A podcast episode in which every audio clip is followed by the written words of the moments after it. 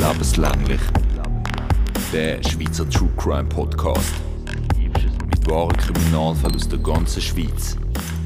Die Hintergründe vom Vierfachmord von Rupperswil. Bis die Polizei den Täter fasst, geht es eine Weile. Wir erzählen von der spektakulären Festnahme zu Aarau und was der Täter vor Gerichtshof erzählt. Wieso kommt nicht einmal der Mann, der als der schrecklichste Verbrecher von der Schweiz aus der letzten Zeit gilt, eine lebenslängliche Verwahrung über? All das hören ihr in dieser Podcast-Folge. Hallo zusammen. Hallo miteinander, wir sind Sherin Lacher und Daniel Leibacher und das ist lebenslänglich der Schweizer True Crime Podcast mit wahren Verbrechen aus der Schweiz. Wir reden hier über Mord und andere Verbrechen. Triggerwarnung dazu findet ihr in der Folgebeschreibung. Wenn wir in dem Podcast auch mal ein bisschen lockerer miteinander reden oder auch mal lachen, ist das nicht respektlos oder abwertend gegenüber von den Opfern oder anderen Beteiligten gemeint. Mich hat das letzte Mal jemand gefragt, ob wir das Intro jedes Mal separat aufnehmen, weil es einfach jedes Mal gleich tönt. Und ich habe so gefreut, weil wir nehmen es tatsächlich jedes Mal separat auf. Voll. Es klingt, glaube ich, auch jedes Mal ein bisschen anders. Wir betonen immer ein bisschen anders, aber ich weiß nicht, ob das euch auffällt, die zulassen. Ja, und jemand hat uns geschrieben, erst gerade, er oder sie können schon mitreden bei unserem Intro. Und ich so, yeah, oh mein Gott, da freue ich mich mega. Oh ja. nein, das ist wirklich mega cool. Genau, was wir eigentlich wollen sagen, ein gutes Neues. Ja. Ja, es ist zwar eigentlich, wenn ihr da hört, schon 7. Januar oder noch später, aber trotzdem, wir hoffen, ihr seid gut gestartet und habt ein gutes 2024. Genau, auch wir haben für das Jahr, für den Podcast, einige Sachen geplant. Ich weiß, ich tue immer teasen und sage nachher nicht, was es ist, aber etwas können wir euch schon verraten. Und zwar werden wir in diesem Jahr zum ersten Mal live auftreten. Ihr könnt uns live schauen, wenn ihr das wollt. Und wir freuen uns abartig Ja. drauf. Wenn und wo und wie und alles kommt dann noch im Laufe des Januar wahrscheinlich. Genau, wir halten euch da natürlich auf dem Laufenden im Podcast und auch auf unseren Social Media Plattformen. Genau. Und alle Infos schlussendlich findet ihr dann auf unserer Webseite, wo wir jetzt auch neu haben, wo ich nicht glaube, dass dort schon so viel sind schauen, aber müssen auch nicht, weil momentan steht noch nicht wirklich etwas drauf. Es ist einfach ein hübsches Bild mit einem hübschen Logo und Genau. wir haben Freude daran. Und eben mehr kommt dann irgendwann. ich habe es ein bisschen lustig gefunden.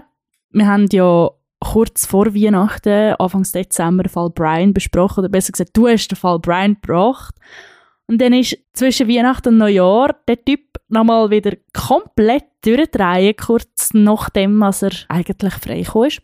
Und zwar hat er auf seinen Social Media Plattformen, ich weiß nicht, ob ihr ihm vielleicht auch folgt, auf jeden Fall mir folgen ihm mittlerweile auf Insta und also seine Stories sind fragwürdig.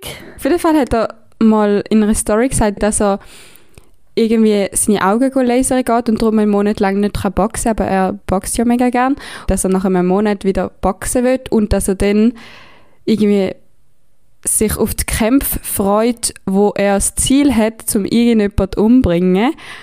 Genau, und er hat sich auch auf Social Media ein bisschen über unser Staatssystem, wenn man das so kann sagen lustig gemacht, weil man ihn jetzt quasi finanziert, wo er aus dem Gefängnis kommt und noch nicht wirklich einen Job hat, um ihn wieder resozialisieren. Und ich bin normalerweise gar kein Fan von diesen Leuten, die sagen, «Hö, mit unseren Steuergeldern finanzieren wir die Häftlinge und äh, was weiß ich alles. Aber in dem Fall muss ich einfach sagen, einem Typ, der es nicht einmal wertschätzen kann, dass man ihn versucht zu resozialisieren und wieder zurück in die Gesellschaft zu bringen, mit finanzieller Unterstützung. Und der macht sich einfach lustig darüber. Da muss ich einfach sagen, sorry, nennt ihm das Geld weg, soll er selber schauen.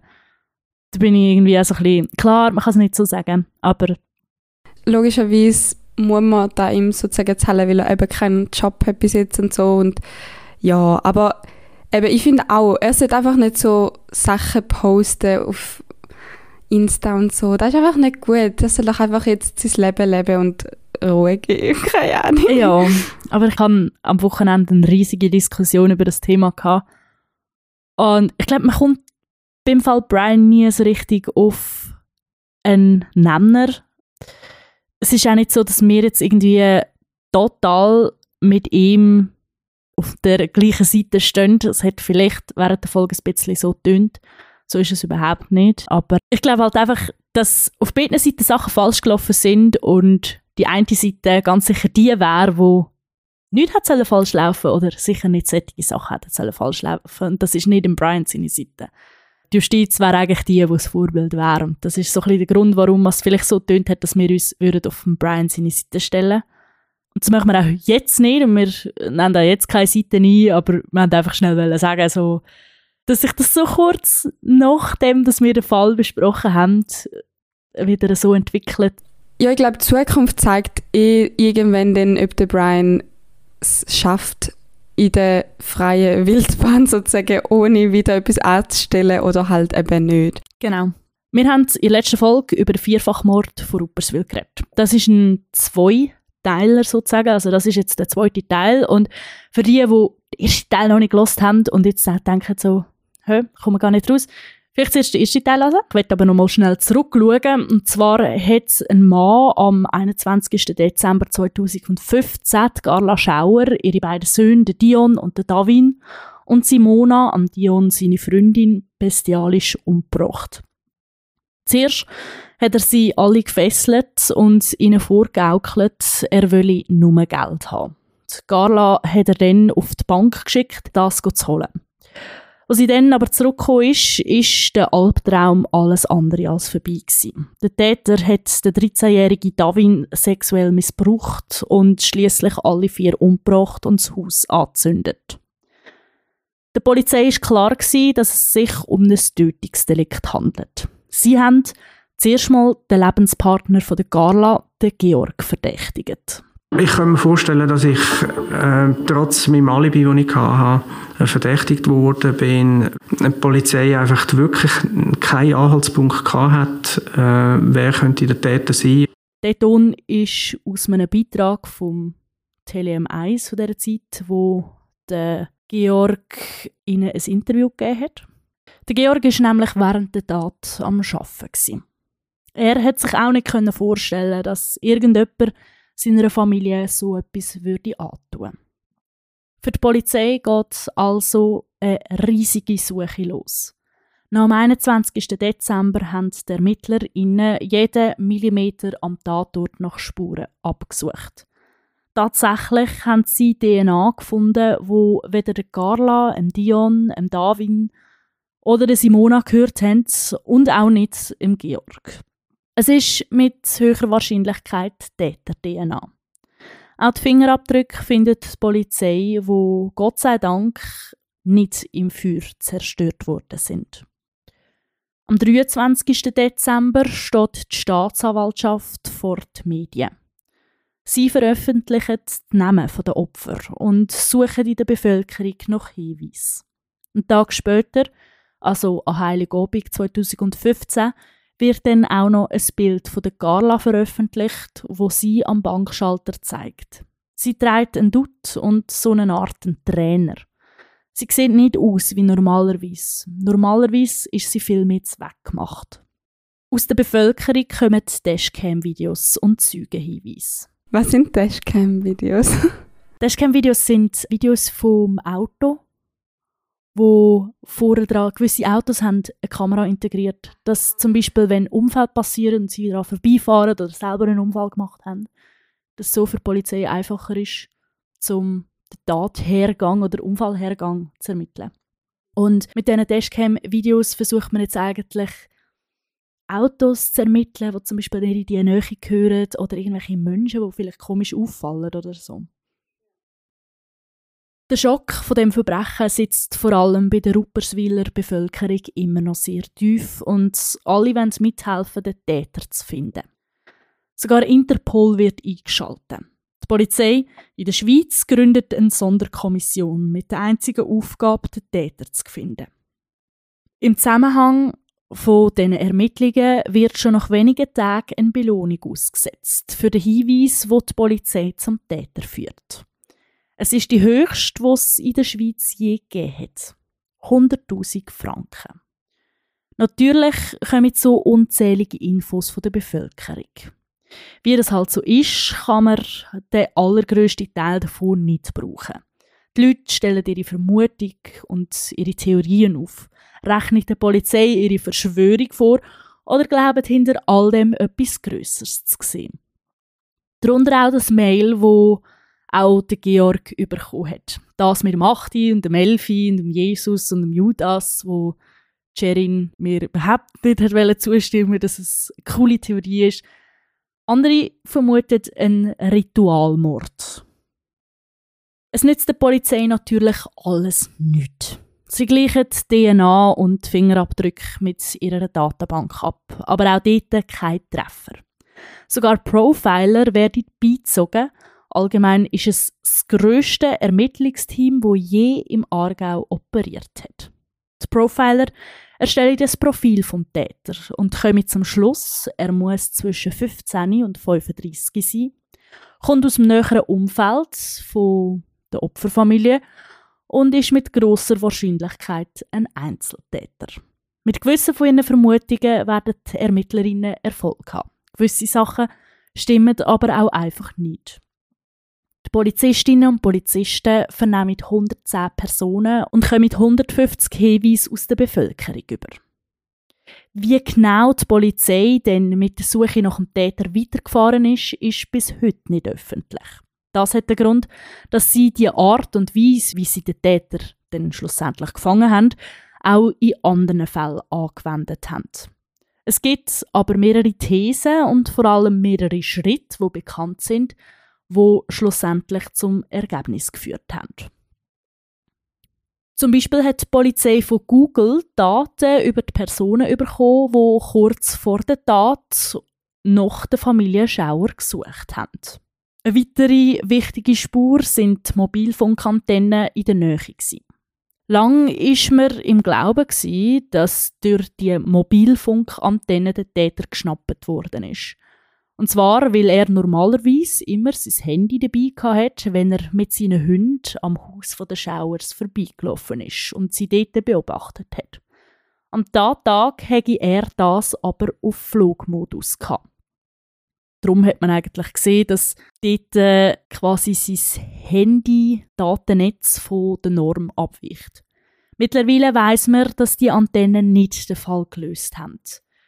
Dass aber das behauptet worden ist, hätte dazu geführt, dass man auch nach dem Fall in der Schweiz viel schneller Geld für die sauteure Methode locker gemacht hat. Also das heißt nicht, dass die Methode, die sie angewendet haben, gar nichts gebracht hat oder so, aber es ist schlussendlich einfach nicht der ausschlaggebende Hinweis gewesen, auch unter anderem, weil das Spitzbierli-Quartier, wo die Familie Schauer gewohnt hat, sehr nah an der Bahnlinien ist und dementsprechend sehr viele Handys immer in das Handynetz eingeloggt worden sind.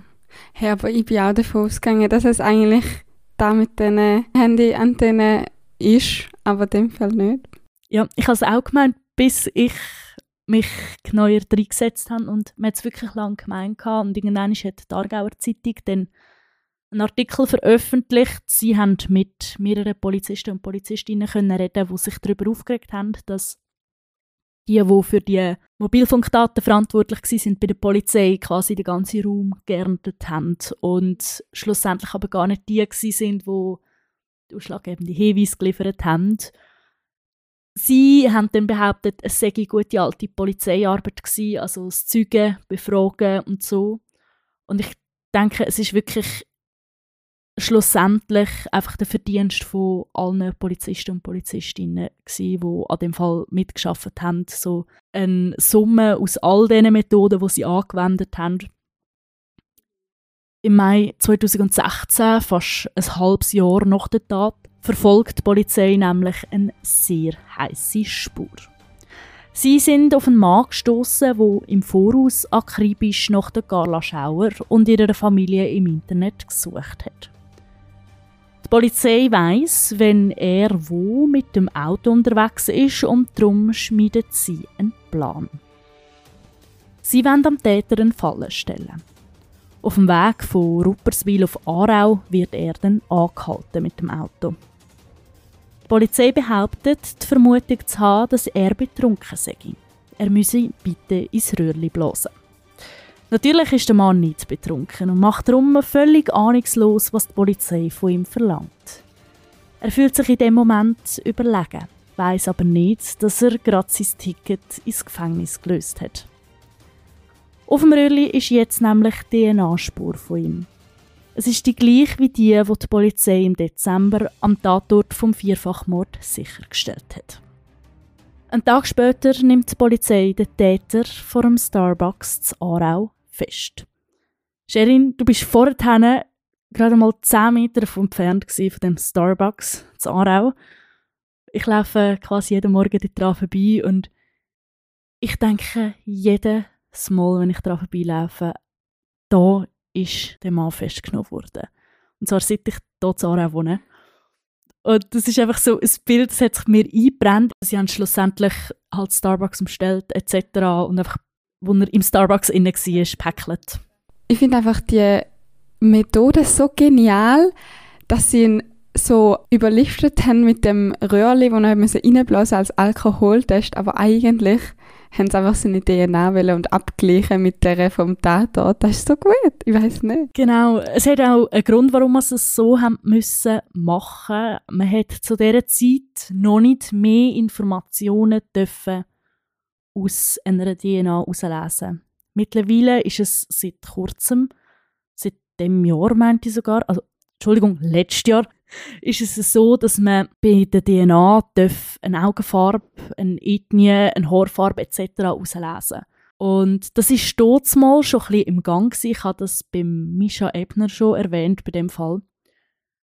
Man war dort schon ein bisschen dran. Gewesen. Der Georg hat sogar einen Brief geschrieben, gehabt, wo er gebeten hat um eine Spezialgenehmigung, dass man doch bitte dürfte können die DNA untersuchen, aber das ist alles abgelehnt worden. Und ich bin sehr froh, kann man das mittlerweile machen, weil ich finde, alles andere ist einfach Täterschutz. Also klar, wir brauchen einen gewissen Täterschutz, aber erst dann, wenn der Täter auch gefasst worden ist, finde ich. So. Ja, dort hätte man es halt noch nicht so können machen und man hat wie eine Liste gebraucht, um die DNA zu bekommen. Ich finde es eher dann auch verwunderlich, dass es vor Gericht noch einfach so akzeptiert worden ist. Klar, man hat so den Täter gefasst und so, aber ich hätte mir noch vorstellen dass es halt irgendwo noch einen Clinch gegeben hat, wo noch die Anwältin dann noch irgendetwas gefunden hat, von wegen, das ist dann nicht ganz rechtmäßig oder so. Ja, und ich glaube auch manchmal hat die Polizei so einen kleinen Spielraum zwischen der Liste, was sie noch dürfen machen und etwas, was dann nicht mehr erlaubt ist. Genau. Ich finde es sehr gut, dass es da kein Theater gegeben hat, weil es ist grossartig. Mhm. Es ist eine gute Liste. Ich finde es super. Vor allem kann ich mir so das vorstellen, wie er sich dort überlegen gefühlt hat, weil er einfach nicht betrunken ist. Mhm. Ja, fair. Und das ist so eine gewisse Genugtuung, die ich habe. Noch am gleichen Tag kommt der Georg, der Partner von der Carla, ein Telefon von der Polizei über. Es hätte eine Festnahme gegeben. Mehr Informationen gibt ihm der Polizist am anderen Ende aber nicht. Völlig aufgelöst läutet er den Eltern von der Carla an. Auch sie haben das Telefon bekommen, mehr wissen es aber auch nicht. Ein Tag darauf ist beim Georg in der Bank ein Geschäftsausflug auf Bern geplant. Sie wollen in einen Escape Room, aber er, der Chef, ist sich nicht mehr so sicher, ob er noch mitgehen soll. Schließlich könnte sich jeden Moment die Polizei melden. Seinem Team zuliebe geht er dann aber gleich mit. Mit Handschellen werden sie in dem Raum an die Wand gekettet und müssen sich so dann irgendwie befreien und durch Rätsel wieder aus dem Raum finden. Wo der Georg festgemacht wird, erinnert er sich an seine Familie, wo vom Täter genauso gefesselt worden ist. Er kommt Panik über und die Frau, die ihn angebunden hat, muss ihn wieder losbinden und rauslassen. Als er draussen wieder ankommt, merkt er, dass er mehrere Anrufe auf seinem Handy hat. Die Polizei macht am 3 eine Pressekonferenz und sie wollen die Angehörigen eine Stunde vorher über alles informieren. Dafür ist es jetzt aber schon zu spät. Der Georg schafft es nicht einmal mehr pünktlich auf die öffentliche Medienkonferenz auf Schofiesen. Kurz darauf kommt er ein Telefon vom Fernsehreporter über. Der Beitrag, der bereits geplant ist und der Georg dazu ein Interview gegeben hat, muss jetzt geändert werden. Sie wollen mit ihm nochmal ein Gespräch führen. Der Georg ist einverstanden, weil er es aber nicht pünktlich schafft, soll er beim Standort zu Bern vorbeigehen und dort die Medienkonferenz schauen. Ein Redaktor filmt ihn dann dabei. Der Georg hat das Mikrofon angemacht und verfolgt die Medienkonferenz. Jetzt hat der Täter einen Namen. Thomas Nick. Er hat ein Alter, 33. Und der Georg kennt jetzt den Wohnort, Rupperswil. Der Mörder von seinen geliebten Menschen hat nämlich nur ein paar wenige hundert Meter vom Tatort entfernt gewohnt. Von dem Thomas Nick wird auch ein Foto veröffentlicht. Eigentlich sieht er ziemlich normal aus. So wie jemand, wo man auf der Straße von Rupperswil begegnen und wahrscheinlich noch freundlich Grüezi sagt. Er hat dunkle, würde ich mal sagen, normal lange Haare so wie man das von Männern kennt. Er hat völlig einen normalen Style. Jetzt nicht übermäßig gut, aber jetzt auch nicht so, dass man jetzt würde sagen, oh mein Gott, ist der schlecht angelegt. Und halt wirklich einer wie alle anderen auch. Einer, wo man es ähm, nicht würde geben, wenn man ihn so sieht, dass er so eine Tat könnte begehen. Aber auch einer, wo der Georg jetzt nicht könnte aus dem Dorf. Kann sein, dass er ihn vielleicht schon mal gesehen hat, wäre auch nicht unwahrscheinlich, aber er hat sich nicht mehr an ihn erinnern, weil er einfach sehr unscheinbar ist. Der Thomas Nick kommt ins Untersuchungsgefängnis Lenzburg. Weil er suizidgefährdet war, hat man ihn für 50.000 Franken im Monat permanent überwacht.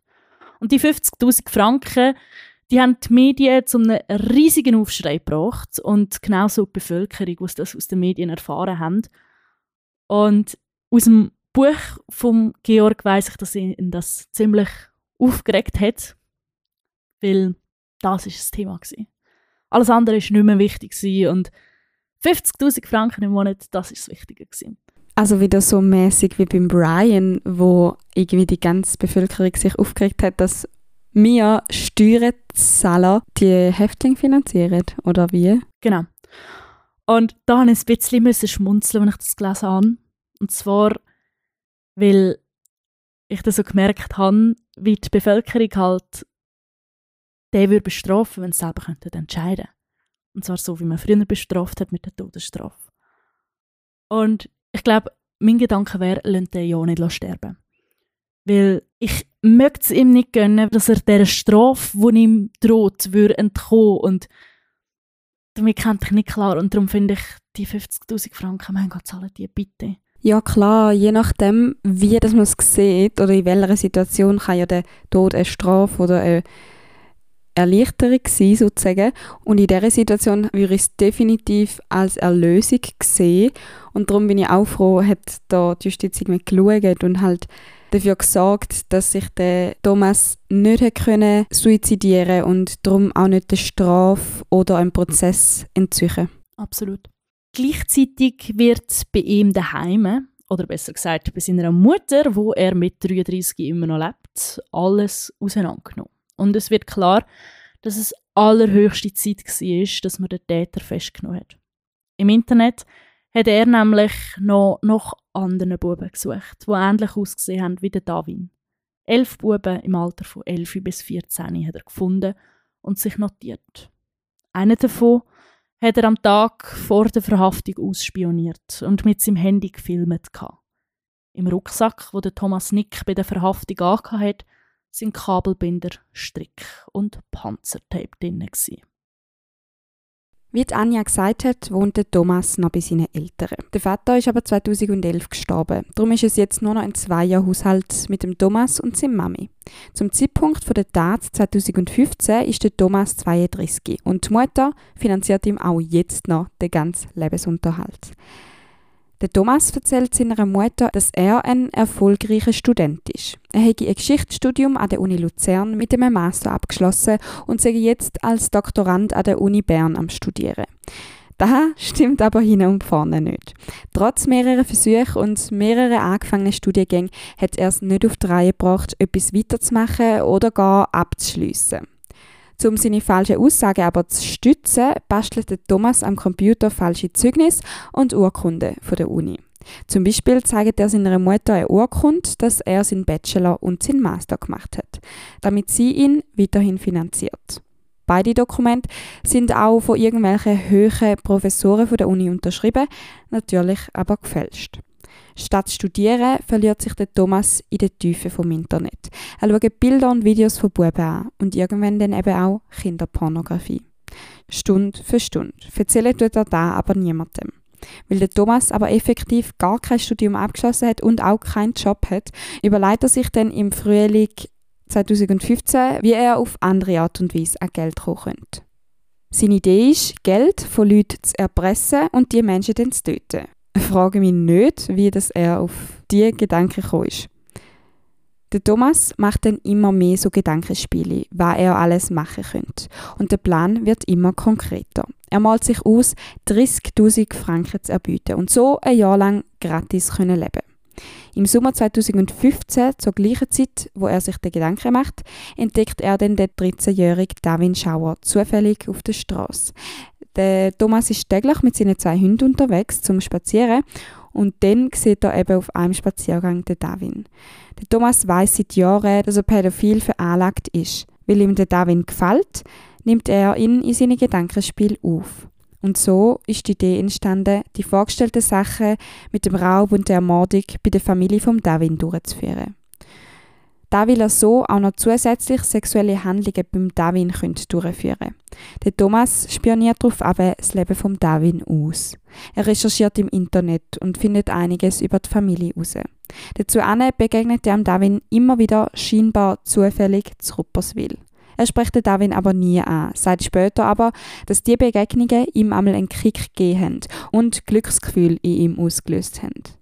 Vom Sommer 2015 bis im November kauft er dann die Utensilien, wo er für den Tattag braucht. Er kauft aber immer alles einzeln, nicht, dass sein Einkauf irgendwie auffällig wird oder so.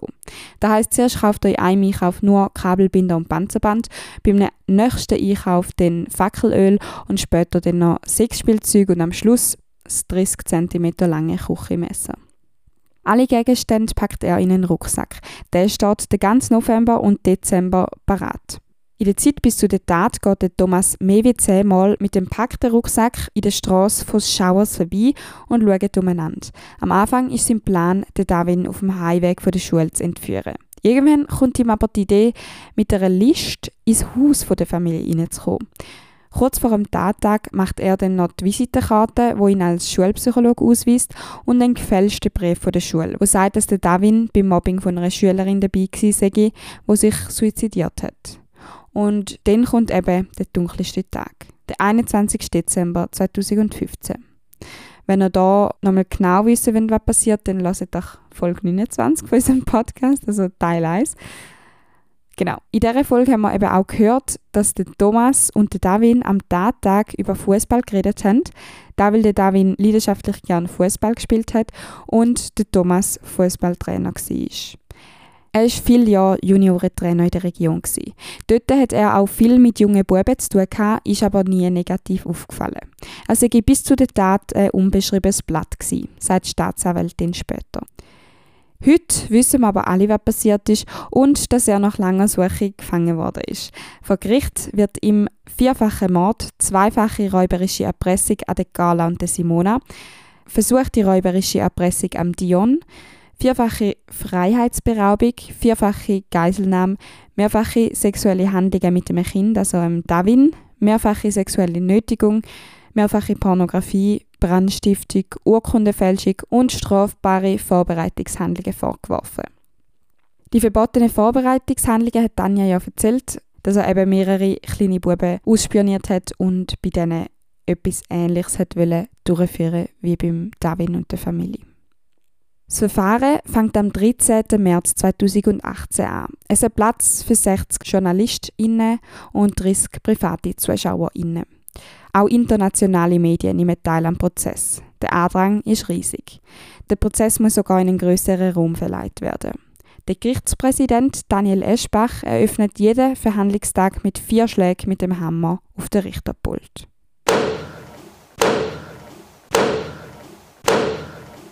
Da ist ein Gedenken an die vier Opfer, die das Leben lassen vor Gericht ist der Thomas kooperativ und geständig. Wir haben jetzt die Situation vor Gericht nachgespielt. Ein Kollege von der Anja hat uns geholfen dabei und kommt dafür Bier über. Wo der Richter fragt, wieso ist es zu diesen Tötungen gekommen, sagt der Anklagte.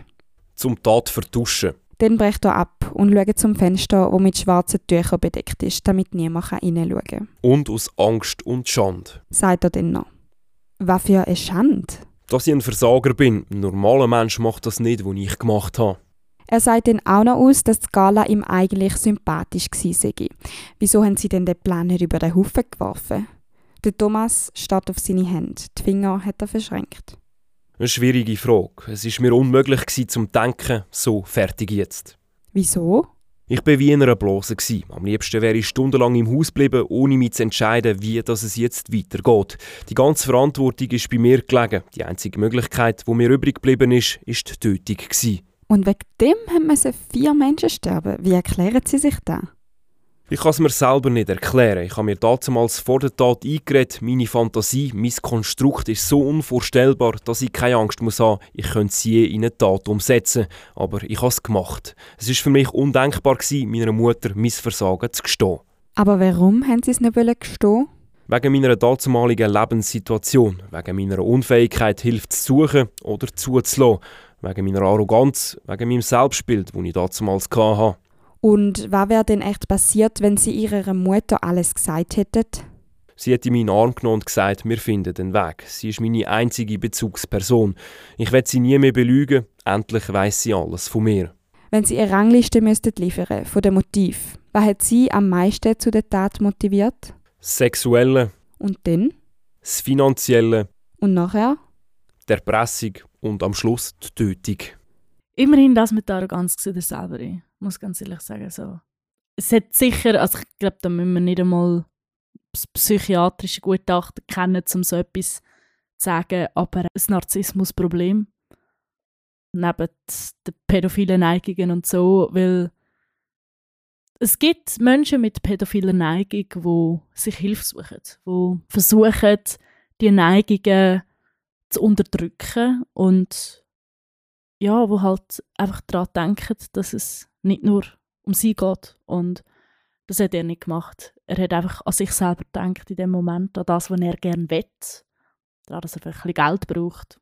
Und das ist so wahnsinnig egoistisch und arrogant. Definitiv. Und auch da mit der Mutter finde ich noch crazy, weil er hat ja irgendwie gewusst, sie würde ihn nicht irgendwie verstoßen oder so, wenn sie es ihm würde sagen. Und trotzdem hat er ihr alles verheimlicht mit dem Studium und so. Ja, es wäre ein Fehler und wahrscheinlich wäre sie enttäuscht und alles, aber es ist Mutter. Schlussendlich hat sie dich wahrscheinlich unterstützt. Ich meine, wenn du mit 33 noch daheim wohnen dann, dann hat die Mutter auch so etwas unterstützt.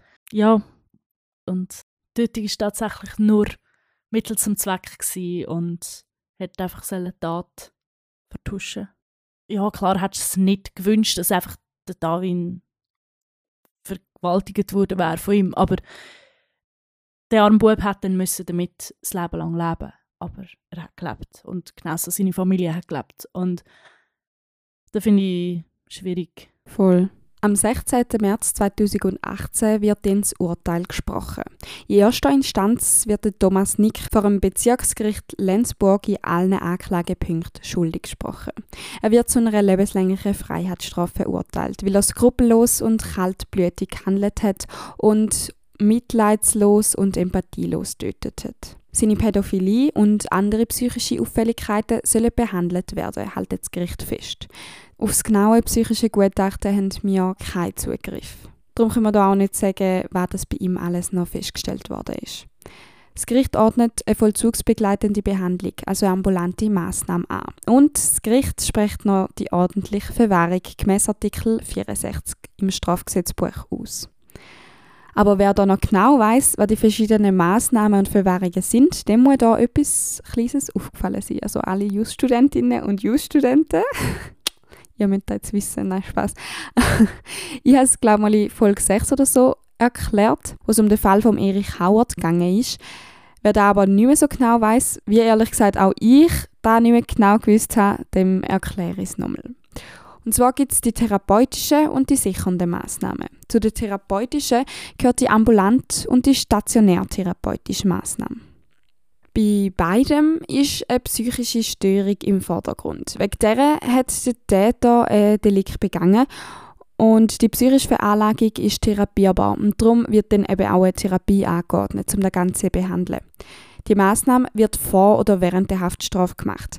Das heißt, jemand ist entweder in einer Psychiatrie und kommt dort Therapie über oder ist einfach in einem Gefängnis und kann regelmäßig einen Psychiater sehen und wird behandelt. Durch die Behandlung soll die Gefahr vermindert werden, dass ein Täter wieder so etwas macht. Die ambulante Maßnahme geht höchstens fünf Jahre und wird jedes Jahr geprüft. Die Stationärmaßnahme wird spätestens nach fünf Jahren das erste Mal geprüft. Es wird durch ein Gutachten eingeschätzt, ob die Person noch gefährlich ist oder nicht. Wenn ja, kann die Maßnahme nochmal fünf Jahre verlängert werden und bei der nächsten Prüfung nochmal so lange, bis die Person nicht mehr gefährlich ist. Wenn der Täter oder die Täterin nicht mehr gefährlich ist und darum fertig therapiert oder behandelt ist, wird je nachdem die restliche Haftstrafe noch abgesessen und dann könnte die Person wieder freikommen. Und dann gibt es noch die sichernde Maßnahmen. Dort ist der Hauptgrund, wieso jemand weggesperrt wird, nicht die Person therapieren, sondern die Gesellschaft vor dieser Person zu schützen. Es gibt die ordentliche und die lebenslängliche Verwahrung. Ah, übrigens, die, die ich vorher erklärt habe, mit der Therapie, das ist nur eine Maßnahme und keine Verwahrung, aber sie wird kleine Verwahrung genannt. Und jetzt reden wir eben über die ordentliche, also die Grossverwahrung oder die lebenslängliche, die, wo einfach lebenslang ist. Genau. Die Voraussetzungen, dass man in so eine Verwahrung kommt, also eben in die ordentliche oder die lebenslängliche, ist, dass man natürlich eine schlimme Straftat begangen hat, wo die Freiheitsstrafe über fünf Jahre ist und dass man davon ausgehen muss, dass der Täter wegen seiner Persönlichkeit oder seiner psychischen Störung wieder so ein Verbrechen begeht. Dazu kommt die Behandlung der psychischen Störung sowohl bei der ordentlichen als auch bei der lebenslänglichen Verwahrung nicht in Frage. Da weil die Person von einem Gutachter als nicht therapierbar eingestuft wird. Momentan haben wir in der Schweiz etwa 140 Leute, die in einer ordentlichen Verwahrung sind. Da wird immer als Ultimo Ratio, also als letzte Maßnahme eingesetzt, wenn es wirklich für die Gesellschaft gefährlich wäre, wenn die Person in Freiheit lebt. Die Verwahrung wird anders als die therapeutische Maßnahme erst nach der Freiheitsstrafe umgesetzt. Der Unterschied von der lebenslänglichen und der ordentlichen Verwahrung ist, bei der ordentlichen Verwahrung sagt ein Gutachter, dass die Person untherapierbar ist. Das heißt, sie wird einfach weggesperrt, weil sie nicht therapierbar ist und man schaut oder man hofft, dass sie sich einfach im Gefängnis bessert, ohne Therapie. Für die lebenslängliche Verwahrung müssen zwei unabhängige Gutachter sagen, dass die Person lebenslänglich untherapierbar ist und nicht nur momentan. Die Staatsanwältin hat im Fall von Thomas zwei verschiedene Gutachten in Auftrag gegeben. Sie hat vor Gericht die lebenslängliche Verwahrung angestrebt.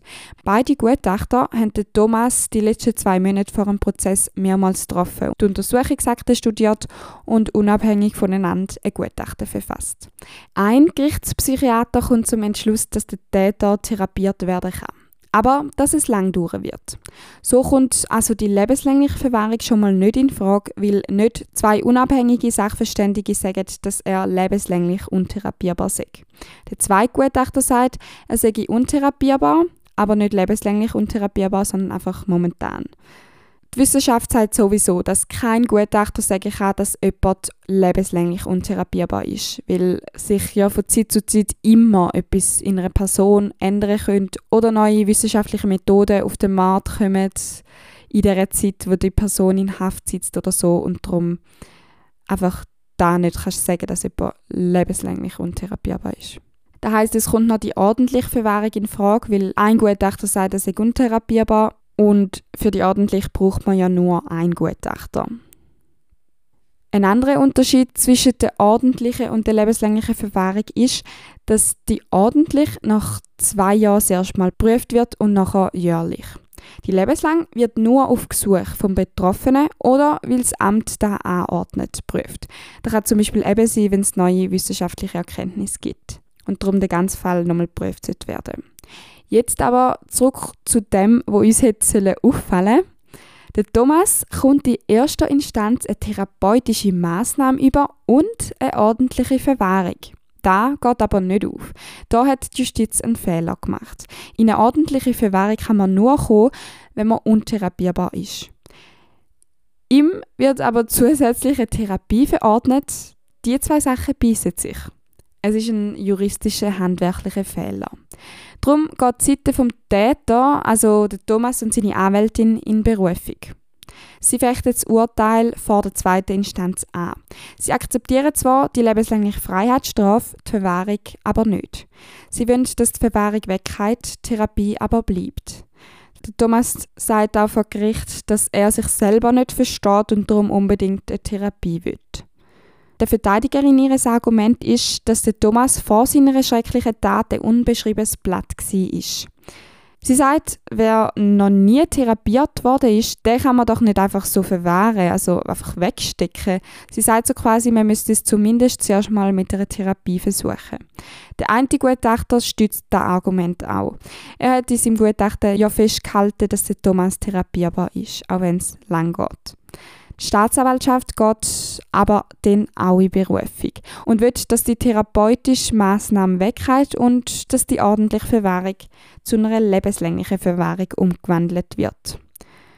Das Obergericht Aargau entscheidet sich dann aber logischerweise nicht für die lebenslängliche Verwahrung, weil eben ein Sachverständiger gesagt hat, dass er therapierbar und darum ist es rechtlich einfach nicht zu halten, um ihm da irgendwie eine lebenslängliche Verwahrung reinzudrücken. Das Obergericht Aargau entscheidet sich dann aber tatsächlich, dass Therapie weggeht, aber dass es bei einer ordentlichen Verwahrung bleibt.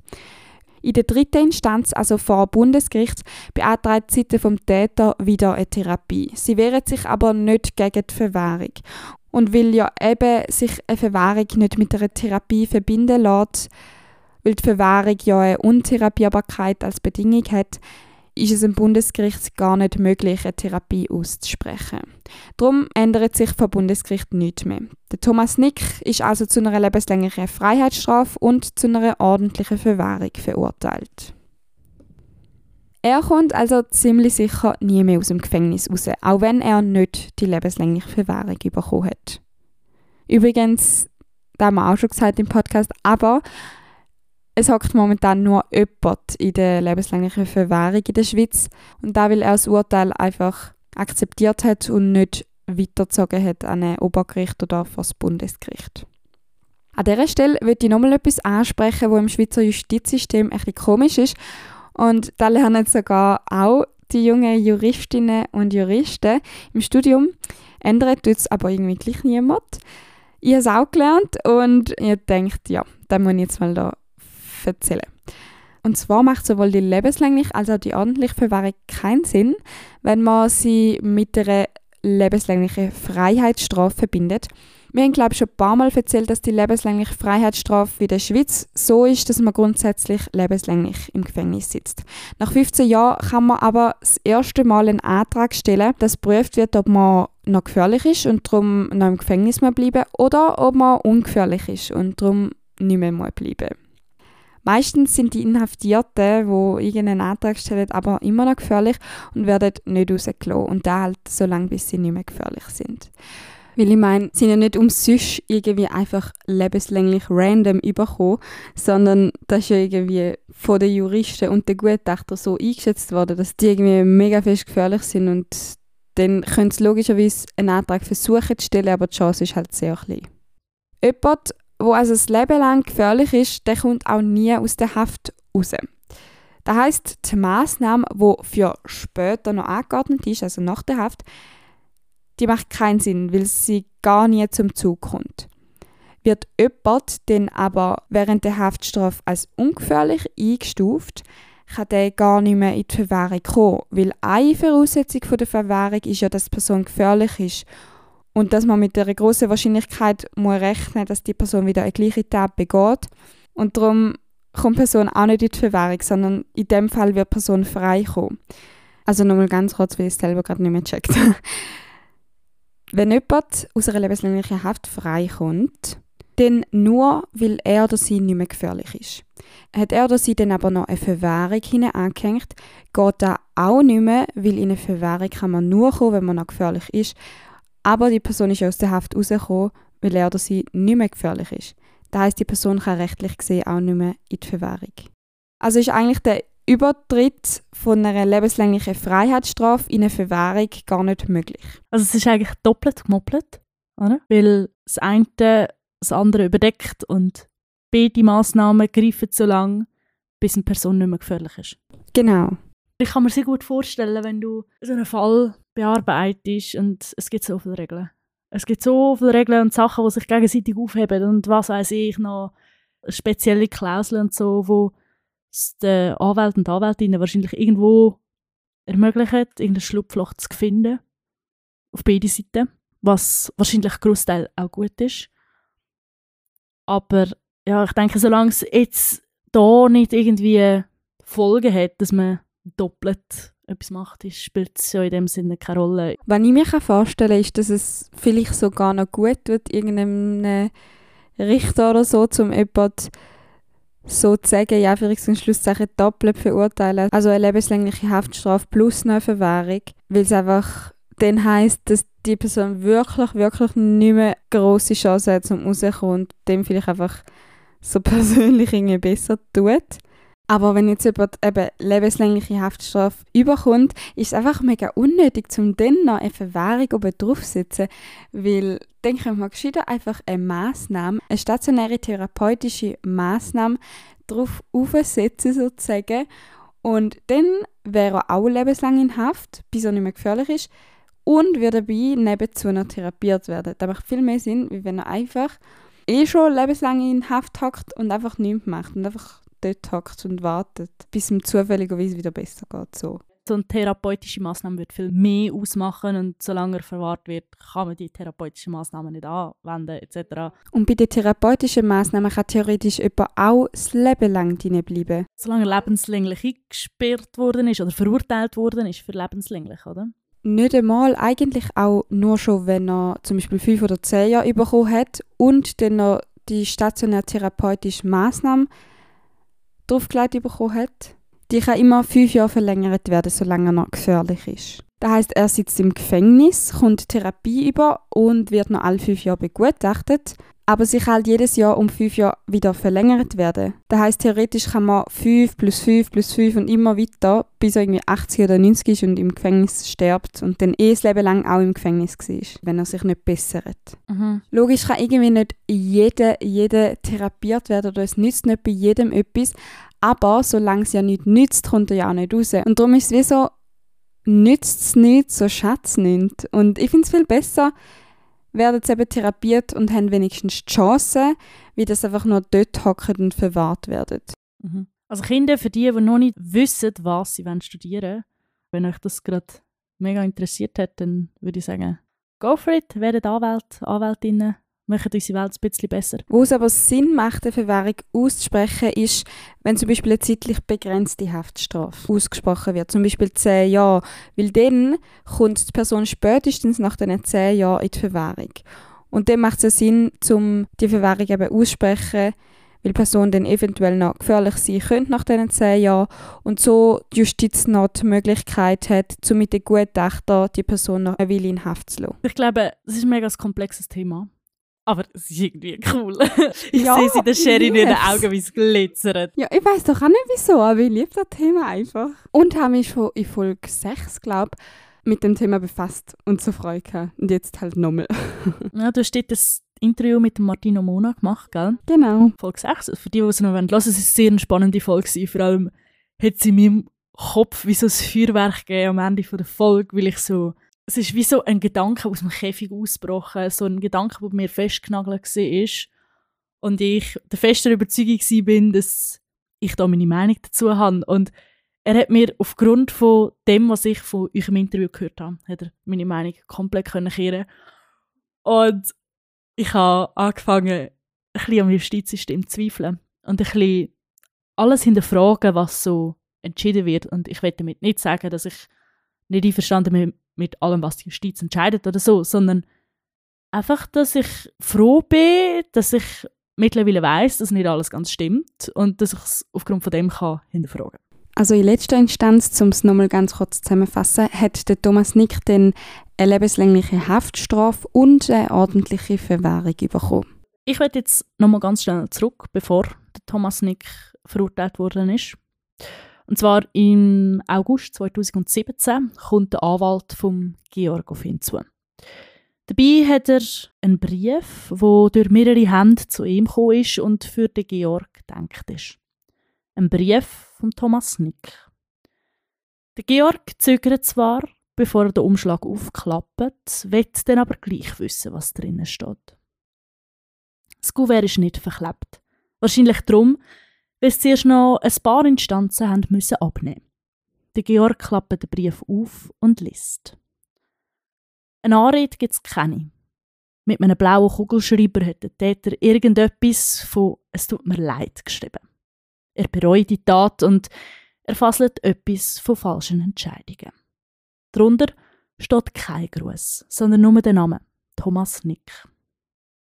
Im Georg ist schnell klar, dass er den Brief nicht bekommen hat, weil es dem Täter wirklich leid tut. Andere Angehörige der Opfer haben auch so einen Brief bekommen, der aber nicht aufgemacht. Wahrscheinlich steht keine Anrede, weil der Thomas Nick den Brief einfach mehrmals abgeschrieben hat.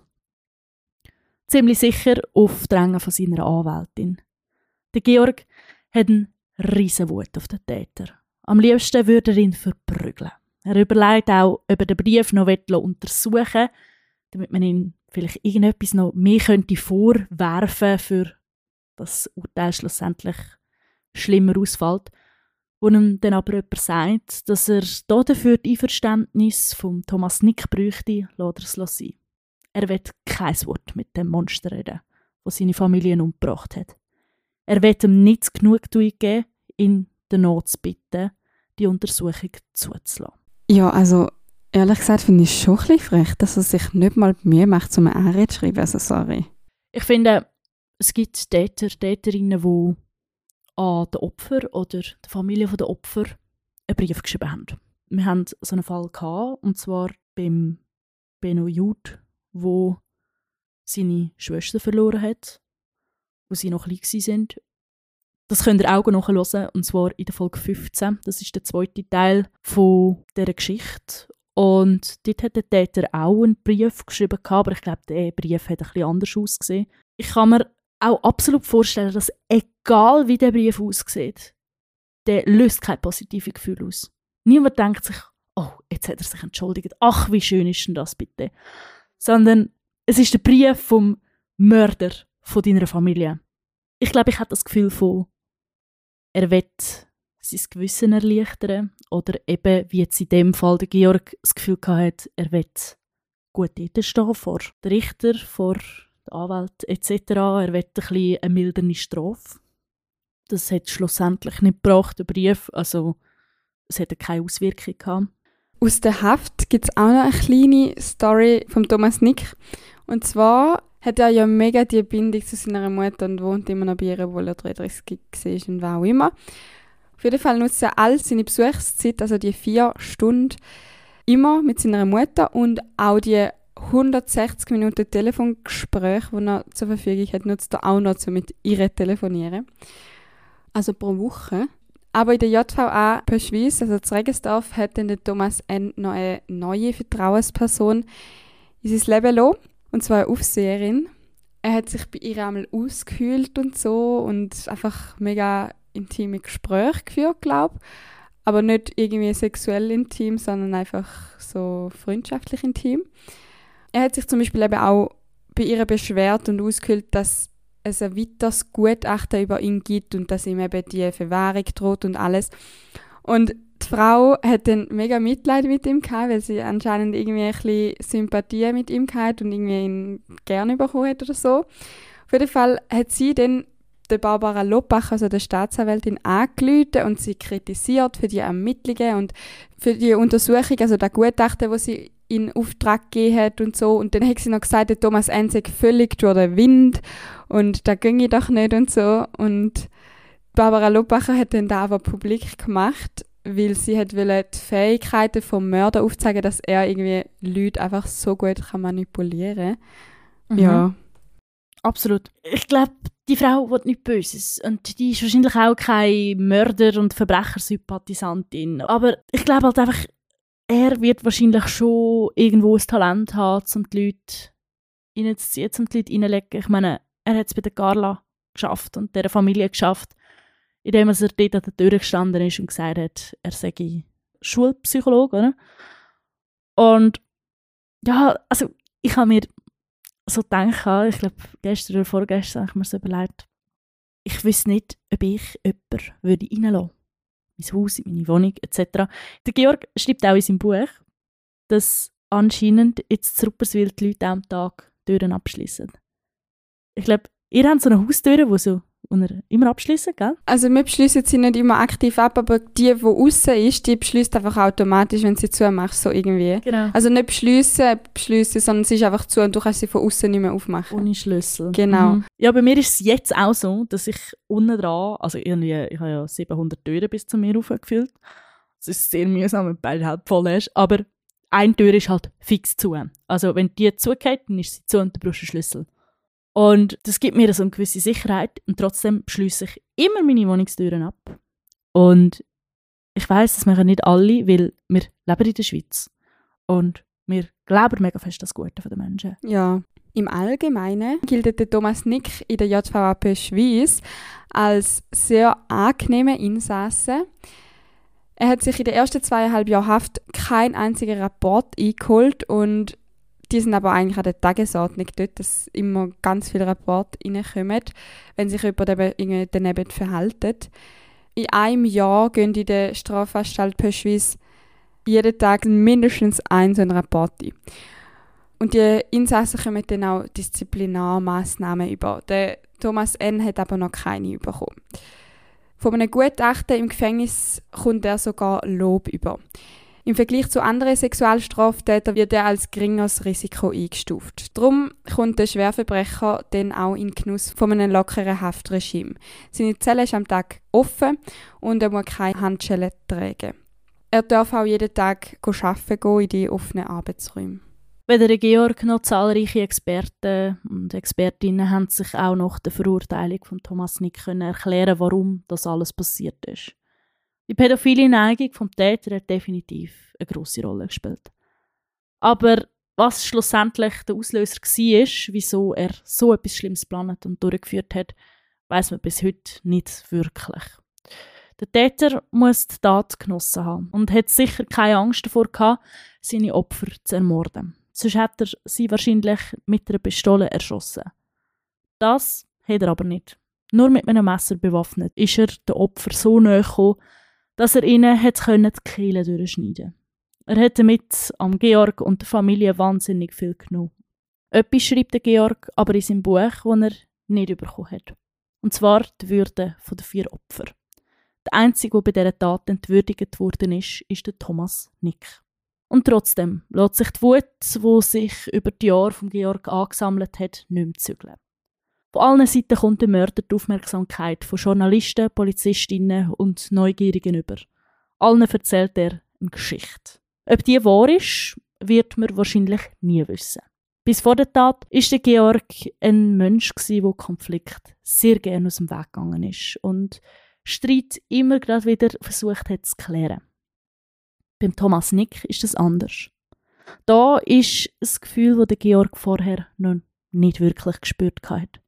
Selber regt er sich darüber auf, dass er durch den Hass irgendwo mit dem Täter verbunden ist. Er will den Mann aus seinem Leben haben. Aber egal, was der Georg versucht, ganz wird er den Mörder von seiner Familie nie loswerden. Mit Schmerz geht der Georg unter anderem so um, dass er in mehreren Fernsehsendungen auftritt und seine Geschichte erzählt. Ich finde das eine wahnsinnig starke Entscheidung.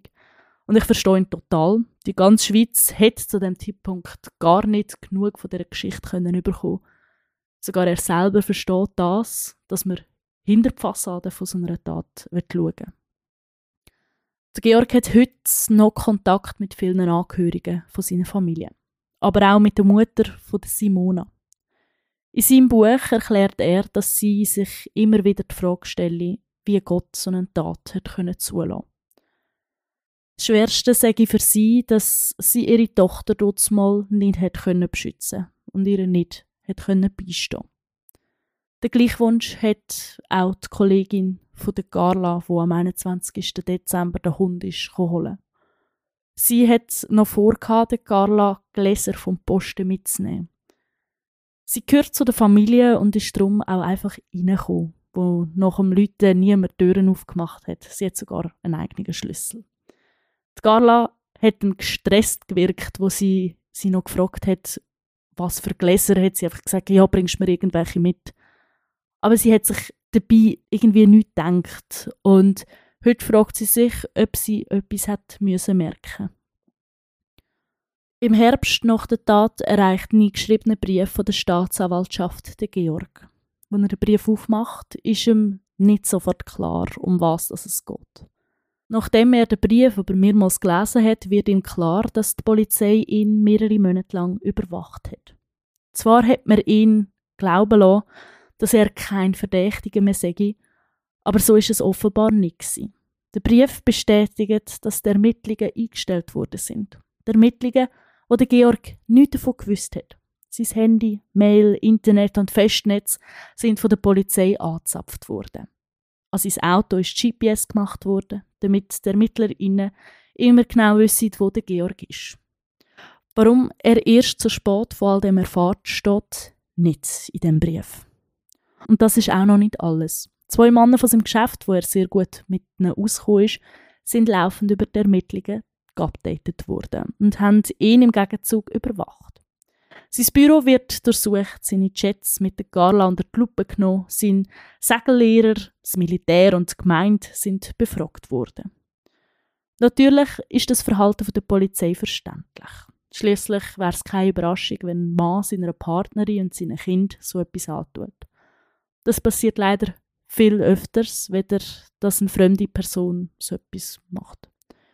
Und dennoch kann der Georg das irgendwie nicht verstehen. Er ist in dem Moment wahnsinnig schockiert, wenn er den Brief liest und versteht, was es dort drin steht. Schließlich ist nichts, was er in den vergangenen Monaten gemacht hat, noch kein geblieben. Was passiert wäre, wenn die Polizei den wahren Täter nicht gefunden hat, weiß er nicht. Vielleicht wäre er dann unter Verdacht gestanden und wieder mehr in den Fokus der Ermittlungen geht. Der Thomas Nick muss sich jetzt aber mit einer lebenslänglichen Freiheitsstrafe auseinandersetzen mit den Folgen, die das mit sich bringt. Der Georg hätte sich zwar eine lebenslängliche Verwahrung gewünscht. Dass das aber in der Schweiz fast unmöglich ist, wie wir vorher gehört haben, ist auch ihm klar. Das ist einfach für den inneren Frieden, wenn es da überhaupt gibt in so einem Fall, zum da zu finden und zum vor allem auch im, im Täter zu zeigen, hey, das ist jetzt einfach, was du verdienst. Knapp sieben Jahre nach der Tat sagt der Georg Metzger, dass ihm wieder gut geht. Logischerweise wird er Tat nie vergessen, aber er sagt auch, er erinnert sich lieber an die schönen Sachen, die sind mit der Familie. Im Mai 2031, also ein mehr als sieben Jahre, wird der Vierfachmörder einen Antrag auf Entlassung stellen. Was dann passiert, weiß eigentlich so ganz 100% sicher niemand. Natürlich hoffe ich für die Angehörigen von Carla, Dion, Davin und Simona, dass ihre Mörder nicht einfach so aus dem Gefängnis kann spazieren 15 Jahre für vier Menschenleben ist in meinen Augen zu wenig. Und ich will mit dem nicht unser Justizsystem schon wieder irgendwie kritisieren. Und ich glaube auch absolut nicht daran, dass er nach diesen 15 Jahren rauskommt. Und dennoch ist es so, dass wir das System haben, damit sich Täter und Täterinnen halt eben können bessern und irgendwann wieder können rauskommen rein theoretisch. Voll, ich habe gerade für die Recherche mega viele Sachen natürlich gelesen und dann auch Einschätzungen über drei verschiedene oder vier verschiedene Sachverständige angelassen und alle haben gemeint, er komme nicht raus, auch wenn er einen Antrag würde stellen, wenn er den darf.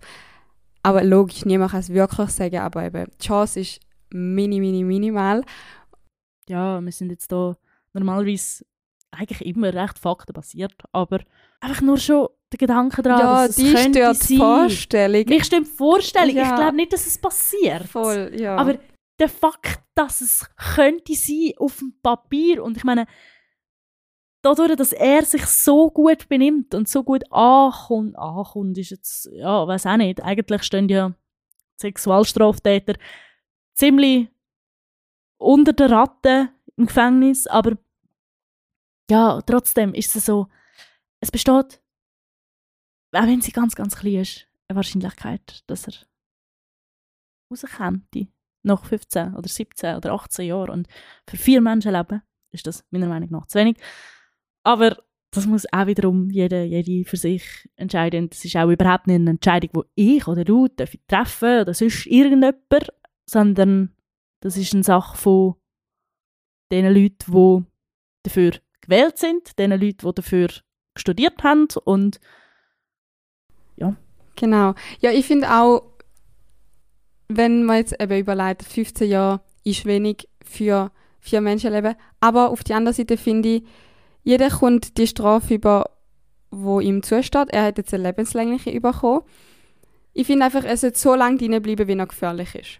Und wenn er nicht mehr gefährlich ist, finde ich, hat jeder Straftäter, wo mal Straftäter war, das Recht, um irgendwann wieder rauszukommen.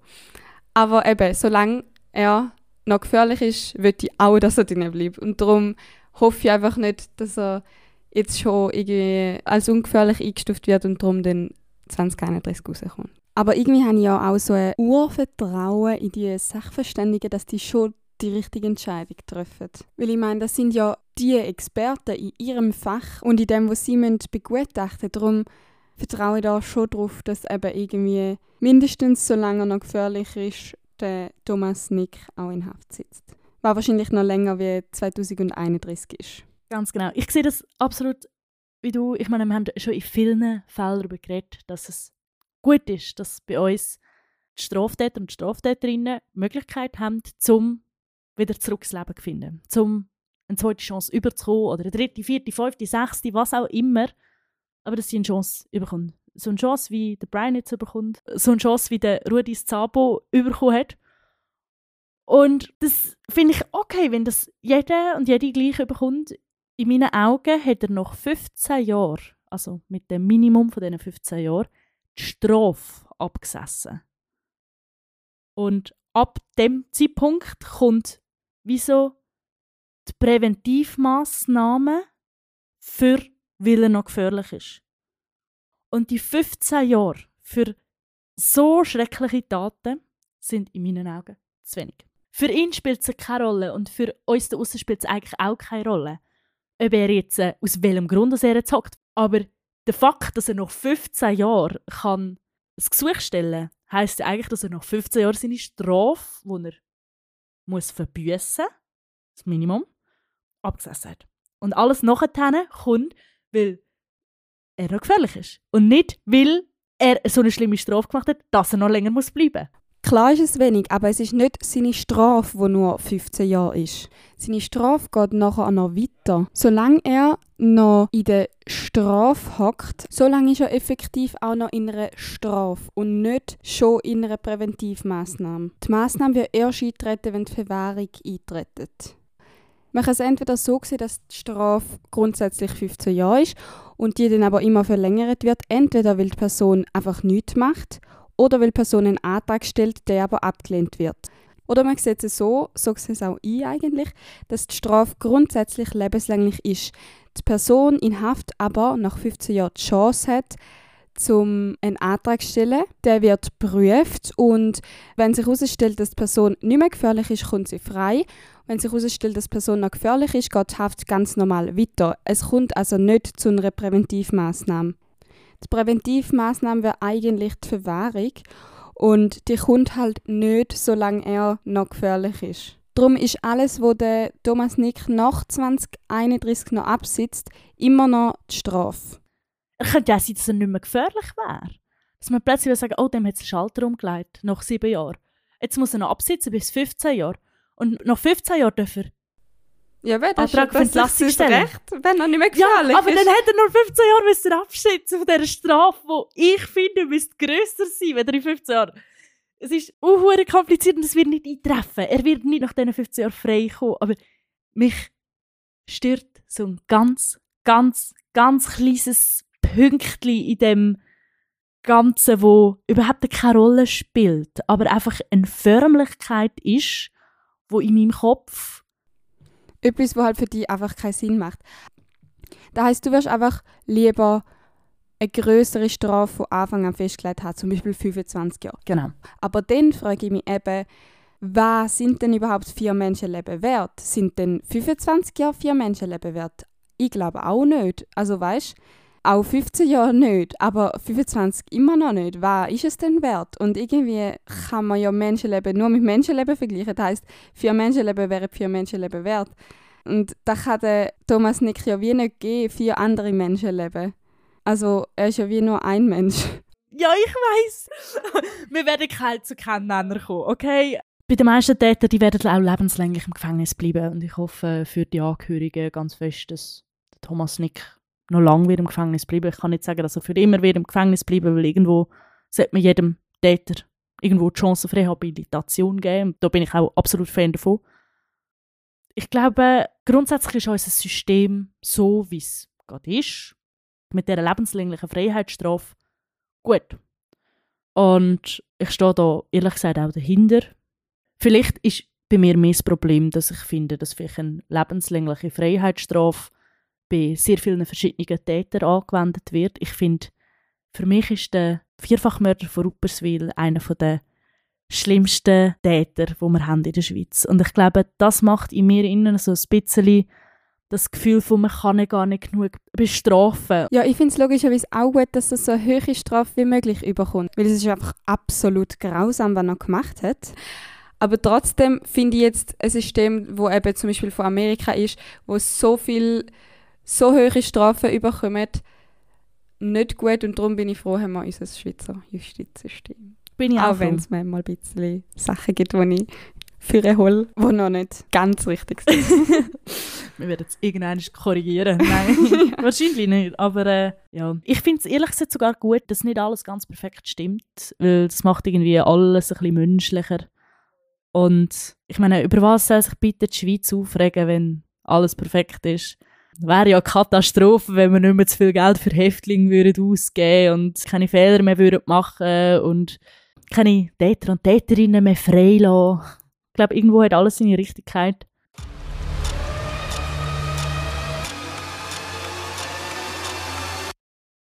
True Crime Tipps. Ich habe allen absolut das Buch für immer vom Georg Metzger, also vom Partner von der Carla, ans Herz legen. Das ist eines der emotionalsten Bücher, die ich je gelesen habe, weil es eine wahre Geschichte ist von einem Menschen, der alles oder fast alles verloren hat. Ich meine, klar, der Georg hat noch zwei andere Söhne und eine Ex-Frau und auch er hat immer noch Leute, die er sich daran klammern kann, aber die ganze Geschichte, wo er die Carla nach so vielen Jahren wieder gefunden hat, eine neue Familie dazu gewonnen hat, er ist so unglaublich glücklich gewesen. und die Geschichte erzählt er in seinem Buch. Er redet ziemlich über alles. Er redet darüber, wie es ihm während der Tat gegangen ist, oder besser gesagt, gerade direkt unmittelbar nach der Tat, wo er das erfahren hat.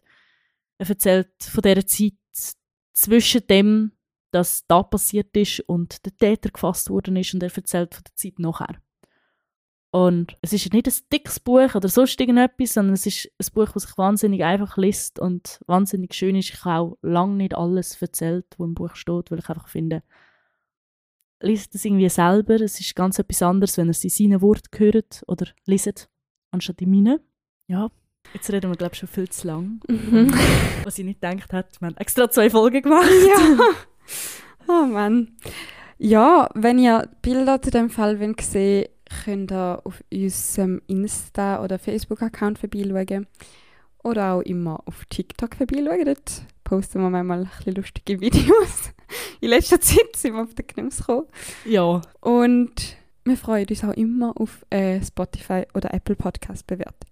Genau. Oder teilt es vielleicht mit euren Friends, die True Crime Fans sind. Wir sehen immer so ein bisschen, wenn Leute, also nicht wer, als uns teilt oder so, aber dass uns wieder Leute teilen, welche Folge so ein wie viel mal geteilt worden ist. Und das ist auch noch schön zu sehen, weil es ist so wie ein kleines Feedback. So, oh, diese Folge haben sie besonders gut gefunden. Und die Folge ist besonders beliebt. Und das ist auch noch cool, so zu sehen, so, ah, okay. Und es sind auch nicht immer die schlimmsten Fälle, die ihr am liebsten hören, sondern es sind oftmals auch so Sachen, wo man ein bisschen darüber lachen kann, wie die Folge mit dem Scheich zum Beispiel, wo einfach, ja, auch wenn es tragisch ist, irgendwo recht lustig ist. Voll. Dann wünschen wir euch eine schöne zwei Wochen. Tschüss zusammen. Tschüss zusammen.